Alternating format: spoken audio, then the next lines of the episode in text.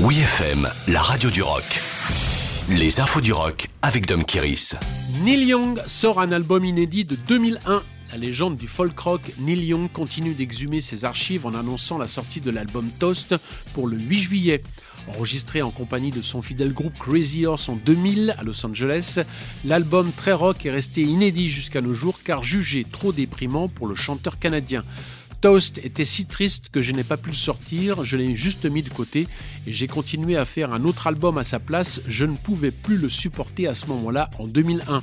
On se souvient qu'à l'époque, après les attentats de New York, Neil Young avait préféré enchaîner avec l'album Are You Passionate, enregistré avec le groupe mythique de rhythm and blues Booker T and the NGs.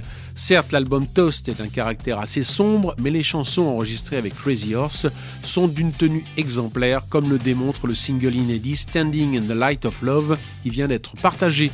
La musique de Toast parle d'une relation qui tourne mal, a précisé le songwriter, un moment bien avant la rupture où l'une des personnes, ou peut-être les deux, se rend compte que c'est fini et c'était à cette époque. Larking Poe, le blues en harmonie. Le groupe folk rock américain Larking Poe, fièrement mené par les sœurs Lovell, vient d'annoncer la sortie d'un nouvel album Blood Harmony pour le 11 novembre prochain.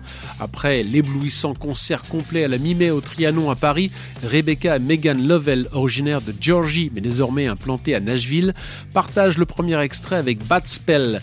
Depuis que j'ai entendu I Put a Spell on You de Screaming Jay Hawkins pour la première fois, j'ai voulu écrire une réponse féminine à cette chanson, a confié Rebecca Lovell dans un communiqué. J'avais le titre Bad Spell dans mes notes depuis des années. C'était tellement amusant de créer une chanson où les riffs et les tonalités de guitare sont à la fois chargés de méchanceté et d'arrogance. Ce disque arrivera deux ans après Self Mad Men, suivi d'un album de reprise intitulé Kindred Spirits.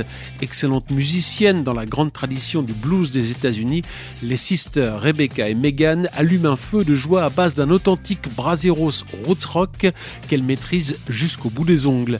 Larking Poe sera de passage en France cet été, en juillet, aux Eurokéennes, au Main Square de Arras et à Cognac Blues Passion.